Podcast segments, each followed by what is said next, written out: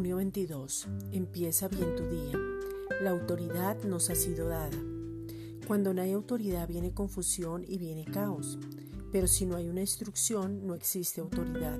Génesis 1.28. Y los bendijo Dios y les dijo, fructificad y multiplicaos, llenad la tierra y sojuzgadla, y señorear en los peces del mar, en las aves de los cielos y en todas las bestias que se mueven sobre la tierra. Sojuzgar es actuar de acuerdo al nuevo pacto, porque ya reinamos en vida, ya no hay nada de ley. Señorear es dominar, es tomar posición, es mandar, es ejercer dominio. Él es poderoso porque como Padre nos nutre, nos da poder, nos satisface, nos sustenta, nos fortalece. Al recobrar la autoridad conocemos el propósito triple, tenemos éxito para poder llegar a nuestro destino y al recobrar la autoridad descubrimos todas las riquezas. Al recobrar la autoridad ejercemos el poder. Al recobrar la autoridad, el Padre y nosotros nos ponemos de acuerdo porque al igual que Jesús somos uno con Él.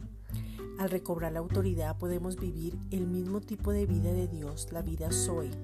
Esa vida es una vida abundante, con demasiada calidad y demasiada cantidad, donde ejercemos la autoridad para llegar confiados a nuestro destino. Esta es una reflexión dada por la Iglesia Gracia y Justicia.